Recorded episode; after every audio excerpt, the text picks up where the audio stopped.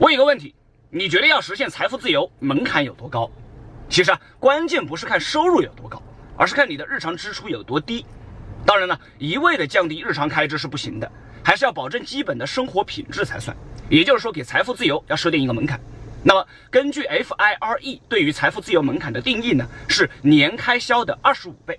比如说，你一年的开销是十万，那么你就要攒够两百五十万投资出去，然后按照年平均收益百分之四来算，就基本上能够覆盖掉开销，实现财富自由了。那么这样算起来，好像实现财富自由也并不难呢。